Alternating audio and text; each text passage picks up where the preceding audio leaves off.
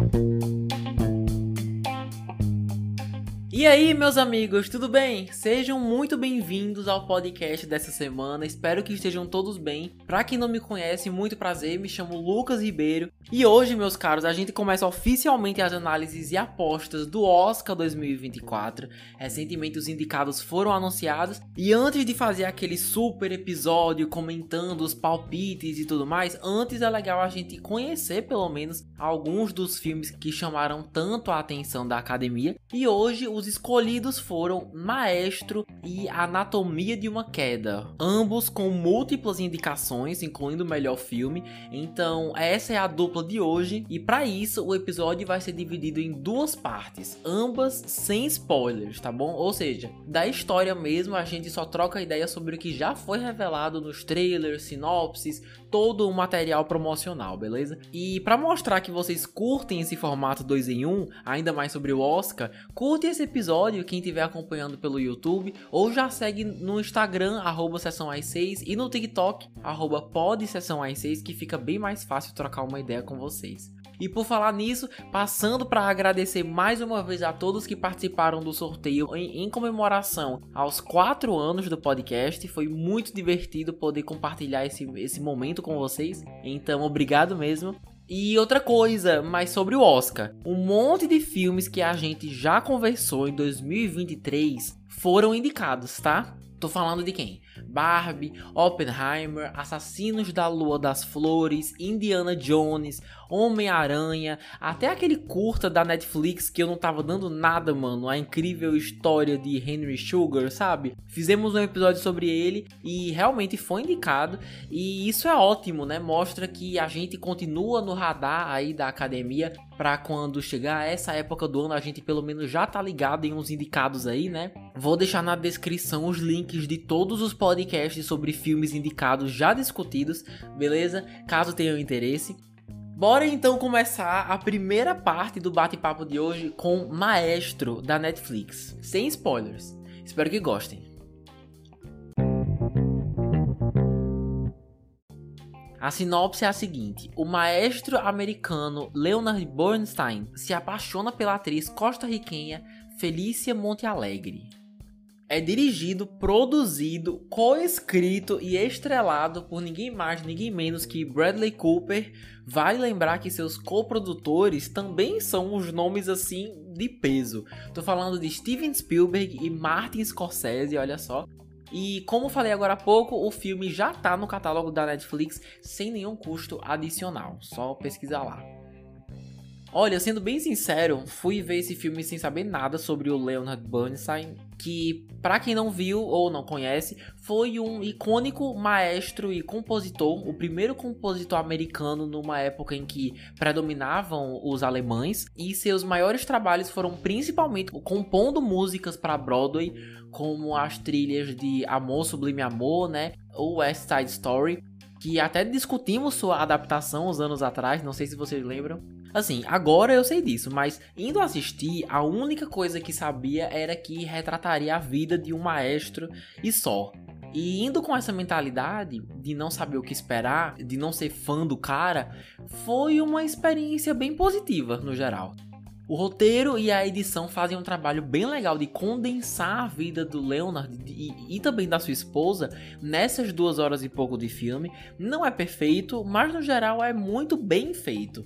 Fiquei bem impressionado, em especial nos primeiros 20 minutos, quando as transições de um momento de sua vida para o outro são feitos assim num piscar de olhos. Achei muito bem feito.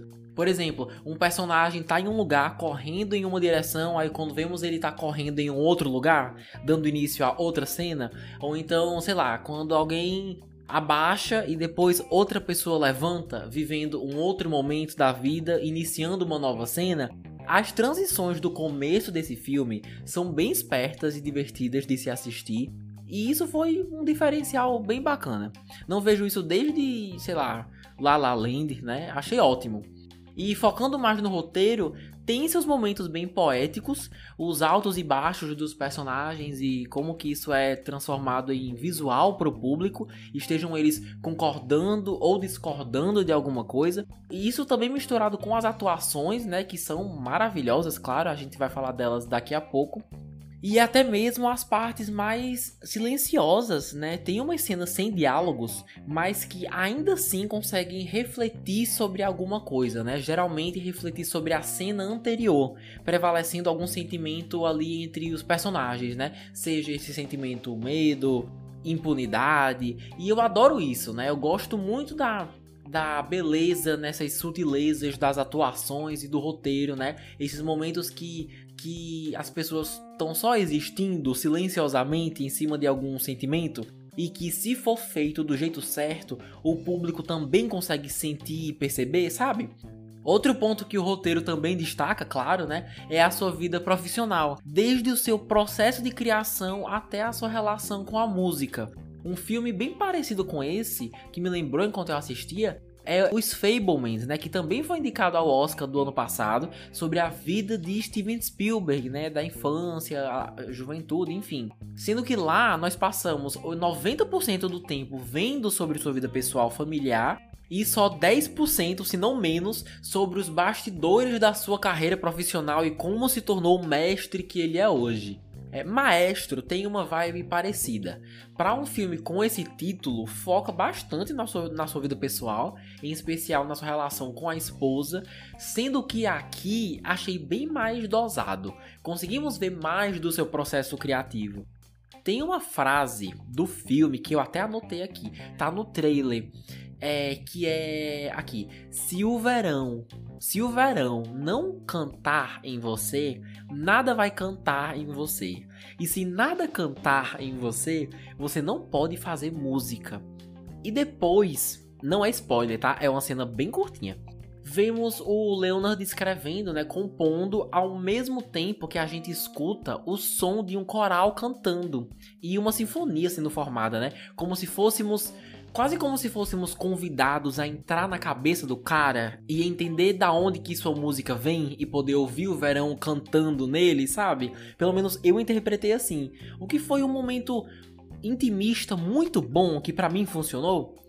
Porém, Porém, confesso que a única coisa que não me importaria de ver ainda mais seria justamente isso: o impacto da sua música, do seu trabalho no entretenimento.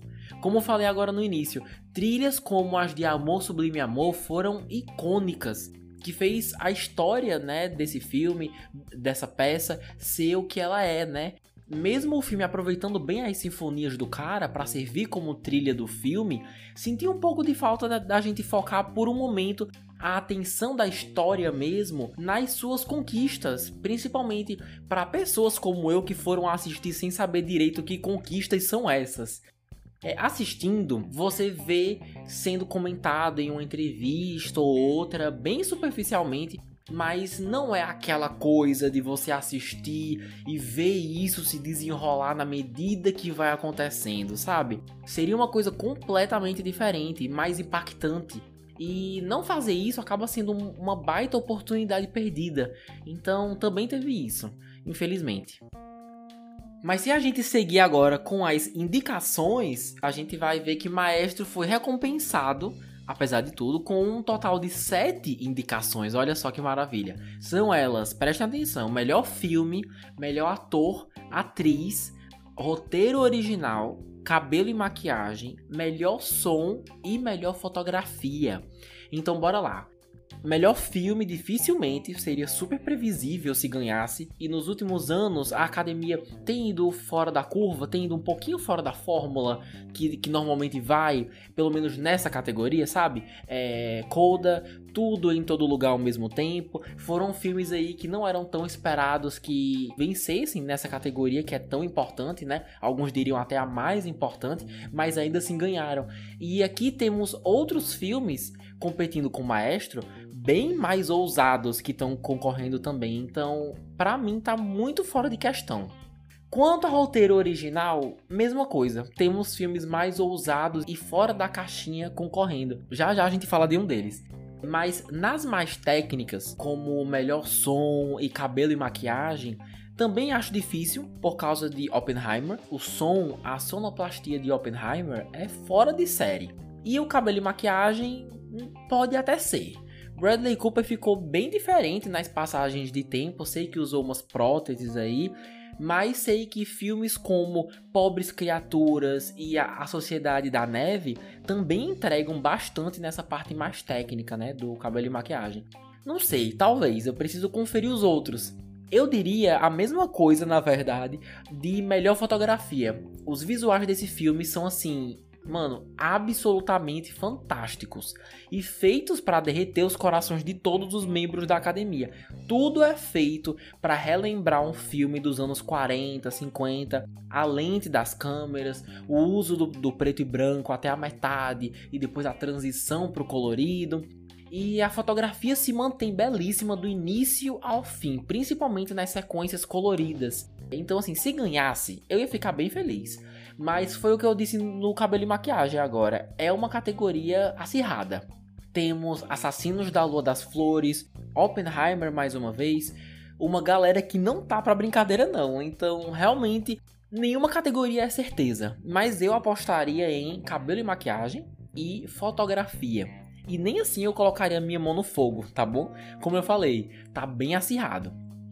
Ah, Lucas, você esqueceu de falar de melhor ator e atriz. Esqueci nada, mano. Bora seguir pros personagens, aí a gente aproveita e fala disso também. Bora lá. Temos ele, né, o homem Bradley Cooper, interpretando o compositor Leonard Bernstein. E assim, sobre isso, duas coisas me chamaram mais atenção na sua atuação. Primeiro, as cenas em que consegue mesclar perfeitamente suas técnicas de atuação com a emoção do personagem. Tem uma sequência dele conduzindo uma orquestra que é de tirar o fôlego. Na hora que você assiste, você vai saber qual é. A segunda coisa é o esforço que ele faz para convencer o público de que está envelhecendo junto com o personagem. Eu prestei muita atenção nisso. O movimento do corpo, a postura, a voz, mano, muda demais, demais, demais, demais, demais.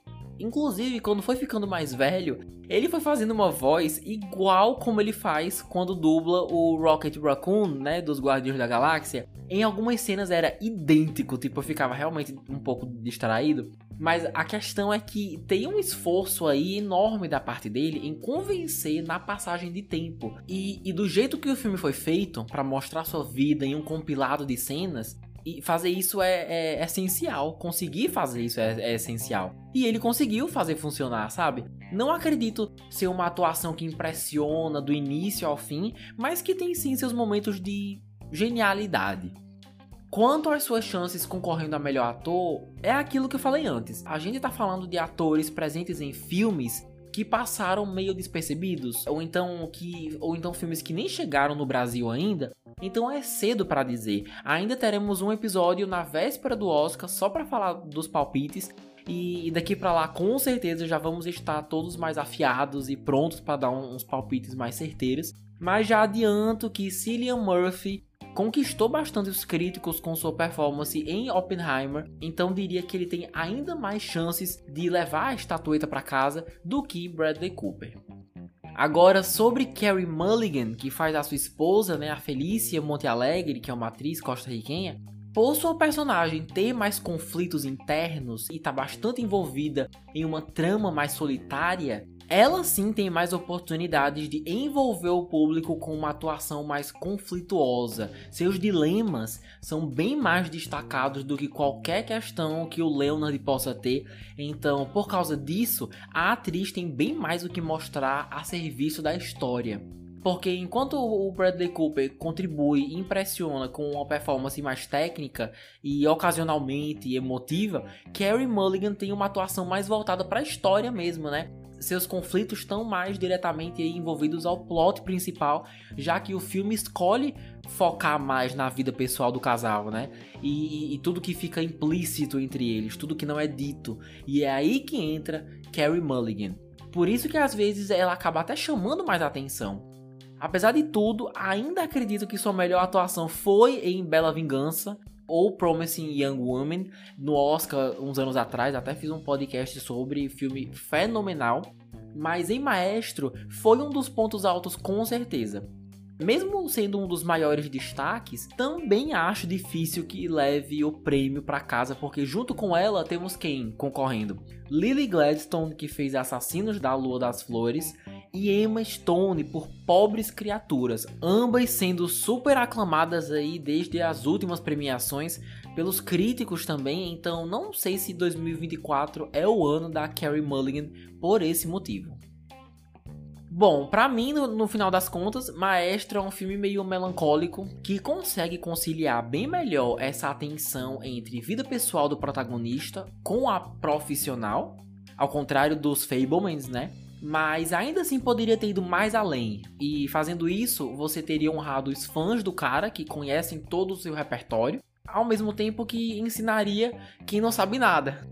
Como não sou fã do Leonard Bernstein, não sou a melhor pessoa para dizer se essa produção faz jus ao seu legado ou não, mas em compensação a história se beneficia imensamente das suas maiores qualidades. Atores excelentes que fazem performances maravilhosas e cenários incríveis com uma fotografia que te transporta para uma época que talvez você nem tenha nascido, né? Mas que ainda assim você se sente numa realidade, né? Numa época diferente, pelo apreço que o diretor nitidamente tem com o visual. Não sei se é uma recomendação que se aplica a todo mundo, mas para mim foi o tipo de filme que assisti à noite super fez uma diferença na minha experiência. Sabe quando você cria um ambiente todo aconchegante para assistir um filme só você? Com sua comida preferida, agasalhado no friozinho da noite? Pronto. Para mim é esse tipo de filme para você só comer a sua pipoquinha e, e, se deixar levar pela beleza visual e musical que o filme te propõe, talvez, e sem saber nada, tenha me beneficiado pelo fato de que eu fui sem expectativas, sem esperar uma, uma fidelidade, alguma coisa em especial, mas aí, em relação a isso, realmente só assistindo para saber. Mas e vocês, já viram? Esperavam mais? Eu vi um pessoal mais crítico, achando que poderia ter sido melhor, não sei. Comenta lá no Instagram, arroba Sessão AS6, ou na caixa de comentários do YouTube. Só pesquisar podcast Sessão AS6 mesmo, que não tem erro. E assim vamos encerrando a parte 1 do episódio de hoje sobre Maestro, já disponível na Netflix. E agora damos início à segunda parte sobre esse filmão que é A Anatomia de uma Queda, também sem spoilers, tá bom? Fica aqui comigo, bora lá! Durante o último ano, Sandra, uma escritora alemã, e Samuel, seu marido francês, viveram juntos com Daniel, o filho de 11 anos do casal, em uma pequena e isolada cidade nos Alpes. Quando Samuel é encontrado morto, a polícia passa a tratar o caso como um suposto homicídio e Sandra se torna a principal suspeita. É dirigido e coescrito pela francesa Justine Triet e no momento já tá em cartaz aí mundo afora. No Brasil, só em alguns cinemas, acredito eu. Não sei se filmes do Oscar são realmente distribuídos para todas as salas, mas enfim. Infelizmente, né? É, olha, vendo o trailer, fiquei intrigado. Não sabia muito o que esperar e sem contar que não é sempre que eu vejo a academia enaltecendo um filme de suspense criminal, né? Ainda mais prestigiando em tantas categorias, como a gente vai falar daqui a pouco. E agora que consegui conferir, confesso a vocês que gostei bastante e que vai ser bem difícil entrar em detalhes e explorar argumentos sem dar spoiler. Talvez eu tenha me arrependido um pouco dessa escolha, né? De não poder revelar o que acontece na história. Mas enfim, foi isso que a gente combinou, é sobre isso. Então, se a análise ficar um pouco vaga, é isso, tá bom? Já peço desculpas adiantado. Sobre a história, a melhor maneira de descrever é o que os americanos chamam de uma gíria, né? Chamada slow burn. Ou seja, aquele filme lento que não tem pressa nenhuma de ir revelando as coisas e por causa disso tudo avança aos poucos, precisa de um pouquinho de paciência investimento, mas quando avança, meu amigo, as coisas vão ficando mais interessantes, mais tensas, mais próximas da recompensa que o público quer ter depois de investir um bom tempo acompanhando até ali. Para mim foi isso, um investimento. É um filme que não se importa muito em ser dinâmico, mas sempre tem alguma coisa acontecendo em cena que é interessante só o suficiente para você não ficar entediado.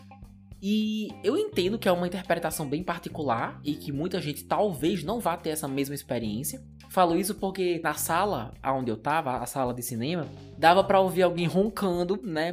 O que que era uma sessão bem tarde da noite, mas conseguir ouvir o ronco da pessoa é porque realmente ela tava em outra vibe. Mas assim, a anatomia de uma queda se beneficia muito da escolha que faz de preferir mostrar mais as opiniões dos personagens. Olha só isso. Vou repetir. Ele se beneficia muito por preferir mostrar as opiniões dos personagens sobre certos temas e certos eventos específicos, ao invés de mostrar mesmo para o público esses eventos e deixar nós mesmos tirarmos nossas próprias conclusões.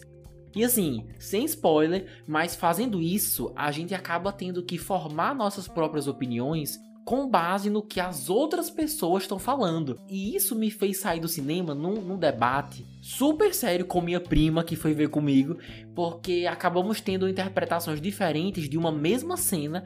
Então, o caminho todo de volta para casa foi um debate meio sei lá, meio filosófico, envolvendo as vidas dos personagens. E foi super interessante isso, né? Fazia tempo que isso não acontecia. Sempre acho uma delícia quando um bom filme se estende para fora das telas do cinema e consegue realmente deixar seus dilemas e controvérsias nas cabeças das pessoas, né? Quando esses debates acontecem sobre o filme e não às custas do filme, né? Tirando onda do filme, zoando o filme, é sinal de que realmente ele conseguiu alugar aí um triplex na cabeça do público, porque Anatomia de uma Queda traz uma história bem complicada sobre conflitos familiares, né? É, o que mais? Dificuldades em lidar com dores do passado, com a vida profissional, com a vida matrimonial e as responsabilidades de se compartilhar uma vida com outra pessoa. E quando falo complicado, não vem do fato de ser uma história difícil de entender, não necessariamente, mas sim porque o roteiro realmente faz um trabalho excelente em mostrar os pontos de vista de cada um e como que certas escolhas e acontecimentos afetam os personagens das mais diversas maneiras. Nada aqui é preto e branco, é tudo sobre explorar a zona cinzenta. E isso é feito principalmente como com um caso jurídico num tribunal. Boa parte da história é contada com longas sequências dentro de um tribunal mesmo, e foi o que eu falei agora. Não há pressa nenhuma de avançar as coisas, é tudo sobre persistência e investimento. E tô falando isso porque, mesmo achando tudo bem interessante, foi uma experiência bem densa muita história com detalhes minuciosos, ou seja, muitas legendas, bastante informação e num filme sem ação, só sobre acompanhar pessoas falando sem muita dinamicidade. Essas coisas me incomodaram? Não. Mas vale trazer aqui na crítica porque pode ser uma questão para alguns de vocês levarem em consideração, né, caso estejam pensando em ver. Também tenho que pensar nisso. Mas por que, que isso não me incomodou? Como a história, o mistério, me deixou completamente curioso para saber o que tinha acontecido com o cara, né? Quem o matou, como que tudo isso ia se resolver, porque eu não tinha palpite nenhum. Eu, na verdade, eu tinha vários. Mas nenhum era, era concreto, né? Eu, eu não ia muito longe com nenhuma teoria minha da conspiração nesse filme.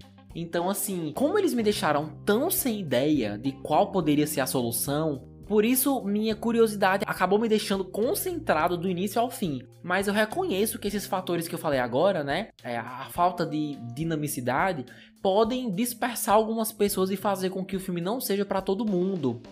E por falar nisso, não posso falar do roteiro de um filme de suspense criminal sem falar do final, né? Óbvio que sem spoilers, claro, óbvio, óbvio, não vou, não teremos spoilers, mas vamos só dizer que eu entenderia quem saísse do cinema meio frustrado e esperando mais. Realmente é uma coisa que eu consigo entender. Para mim, a conclusão foi satisfatória o suficiente por conseguir levar o público até um certo caminho. O filme reconhece a responsabilidade que tem de dar um desfecho bem direcionado, pelo menos a proposta de um desfecho para o público. E para mim o final é exatamente isso, né? Mas aos que saíram do cinema querendo ainda mais, eu entendo. Às vezes eu sou essa pessoa, então eu não vou julgar, tá bom? Não julgo vocês aí. Mas seguindo aqui com o Oscar, Anatomia de uma Queda foi qualificada em cinco categorias. Olha só que legal. São elas: melhor filme, melhor direção, melhor atriz, melhor roteiro original e melhor edição. Vale lembrar que eu não vi todos os filmes indicados, então é um pouco cedo para dizer, mas bora lá, melhor edição é bem improvável que ganhe, porque Assassinos da Lua das Flores e Oppenheimer são bem mais técnicos, com umas montagens bem mais chamativas, então não acredito que vá ganhar. Agora, roteiro original tem fortes chances. Você, porque assim, você bolar uma história do zero tão bem elaborada quanto essa, de um caso que, acredito eu, nunca existiu, apostaria nesse filme sim. Fez por merecer demais.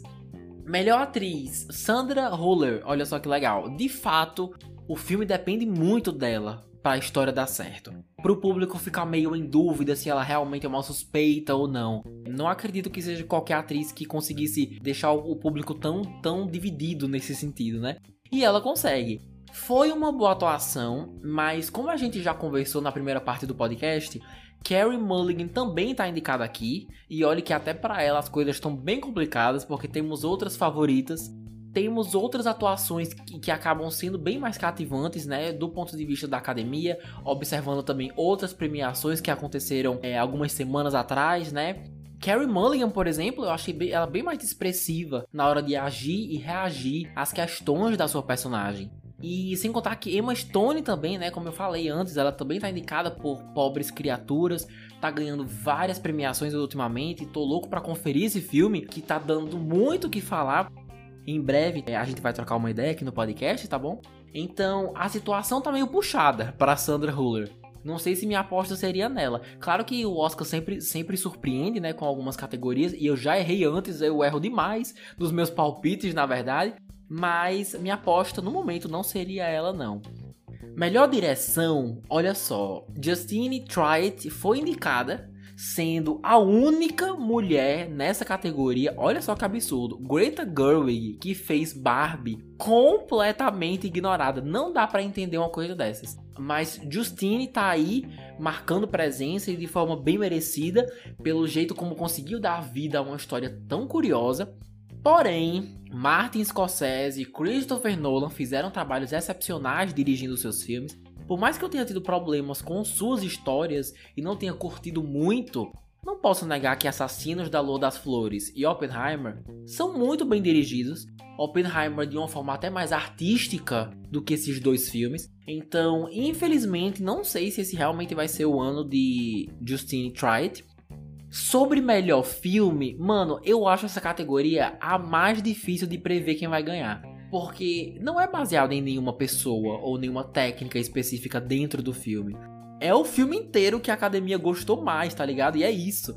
Esse ano temos 10 indicados e até o momento só assisti 5 incluindo esse. Então, até agora acho que tá mais entre Barbie e Oppenheimer, mas levando em consideração como Barbie foi esnobado em múltiplas categorias, até cabelo e maquiagem, mano.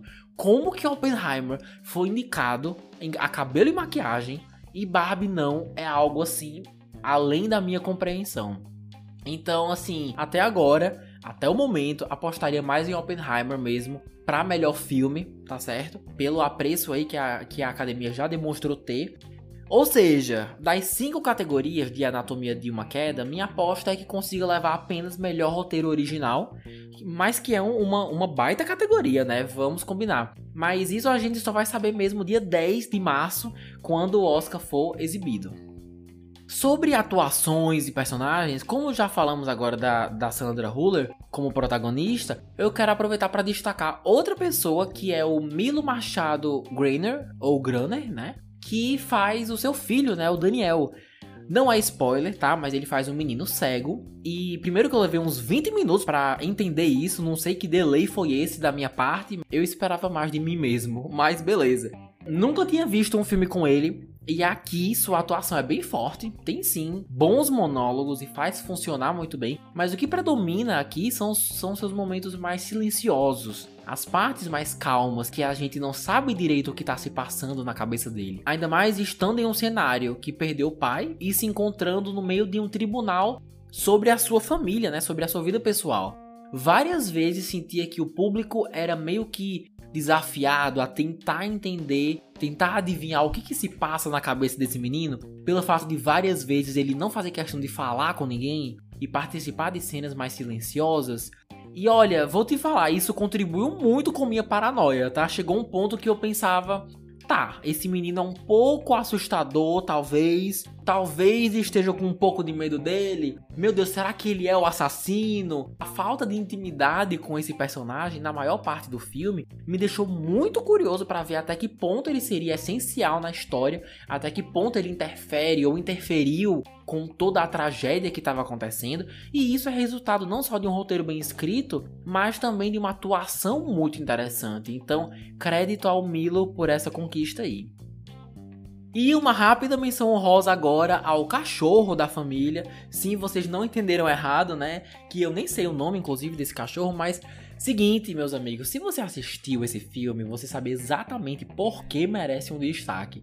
Vamos só dizer que a história precisava que ele fizesse certas coisas e ele fez, mas de um jeito tão convincente, meio estranho e absurdo, que ali mesmo eu parei e fiquei, meu Deus, mas como que eles fizeram esse cachorro fazer isso? Será que era um daqueles animatrônicos super realísticos? Não sei. Só sei que a atuação desse cachorro foi super convincente, então parabéns aí aos envolvidos, parabéns a ele. Até a minha prima, mano, saiu do cinema injustiçada que a protagonista foi indicada ao Oscar e o cachorro não. E realmente é compreensível, né? Quem assistiu sabe. Quem assistiu sabe do que eu tô falando. Mas assim, no geral, não diria que a Anatomia de uma Queda é um filme divertido. Mas para entreter e prender sua atenção, não precisa ser. Diversão não necessariamente precisa ser o objetivo número um de um filme. Foi uma experiência bem longa, tensa, acompanhando uma história muito bem escrita e, e que quanto mais avança, mais interessante fica.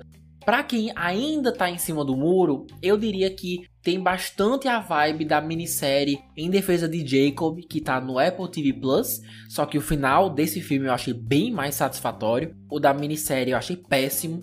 E também me lembrou muito o filme História de um Casamento, no sentido de destacar as complexidades de um relacionamento já com seus conflitos e insatisfações. Então, dessas referências aí você já tem uma noção de como é a vibe. Mesmo sendo um mistério de assassinato, é bem distante dos filmes desse gênero que a gente tem visto nos últimos anos nos cinemas. Não tem nada a ver com assassinato no Expresso do Oriente, morte no Nilo, a Noite das Bruxas, que mais? Entre facas e segredos. Ao invés disso, é mais na onda de Em Defesa de Jacob, né, que eu falei agora. No final das contas, foi uma experiência muito interessante. Não sei se assistiria de novo, e reconheço que tem um formato que talvez não seja para todo mundo. Então, se você curte filmes mais cabeça, com questões mais reflexivas, sem ação, se você é mais paciente, se você curte filmes com visuais absurdamente lindos, já ia me esquecendo de falar isso. As paisagens dos Alpes franceses são de cair o queixo, né? Até porque a casa do, dos personagens principais se passa literalmente, tipo, do lado de umas montanhas, onde tudo é neve, assim, belíssimo. Completamente fora da nossa realidade, né? Pelo menos fora da minha. Então, assim, foi de encher os olhos. Inclusive, podia até ter sido indicado em melhor fotografia, não ia reclamar. É, então, assim, se você curte essas coisas, ou se é só um cinéfilo querendo conferir os lançamentos do Oscar, então esse filme é para você. Aos que já sabem que se dispersam nesse tipo de filme, ainda diria que vale a pena conferir, mas no streaming. Se não tiver confiante de ver num cinema sem pausas, né? Vale a pena esperar chegar em alguma plataforma digital, onde você que controla a sua própria experiência, né? Onde você pode apertar pause, né? Voltar, acelerar, enfim. Então, também é uma alternativa que vale a pena avaliar. Acabou de entrar em cartaz aqui no Brasil, então não sei em qual serviço vai parar. Mas, assim, pelo formato, tudo mais, eu chutaria o MUBI. Pelo menos me parece, né? Com a cara de que vai super pro MUBI esse filme, não sei. Se ele fosse pra Netflix, ia ser ótimo, porque iria alcançar um número maravilhoso de pessoas. Pelo número de inscritos que tem, né? Mas enfim, o jeito é esperar para ver. E vocês já viram esses dois filmes? Em quais categorias acham que podem ganhar, hein? Ainda acho que a melhor aposta de Anatomia de uma Queda é melhor roteiro original. Bora trocar uma ideia, manda seu palpite, sua opinião, sua crítica lá no Instagram, que é sessão 6 ou nos comentários do YouTube, quem estiver acompanhando por lá. Manda esse episódio para seus amigos que curtem a temporada do Oscar, que ainda não sabem se vale a pena conferir e ainda estão indecisos, porque qualquer compartilhamento, pessoal, já ajuda demais o Sessão S6 a alcançar mais pessoas, beleza? Vou ficando por aqui. Próximo episódio, a gente vai fazer uma pequena pausa na cobertura do Oscar para falar sobre a nova e tão aguardada série do Percy Jackson que finalmente chegou no Disney Plus. Então espero muito me encontrar com vocês. Obrigado por escutarem até aqui, tá bom? Um beijo enorme e até mais.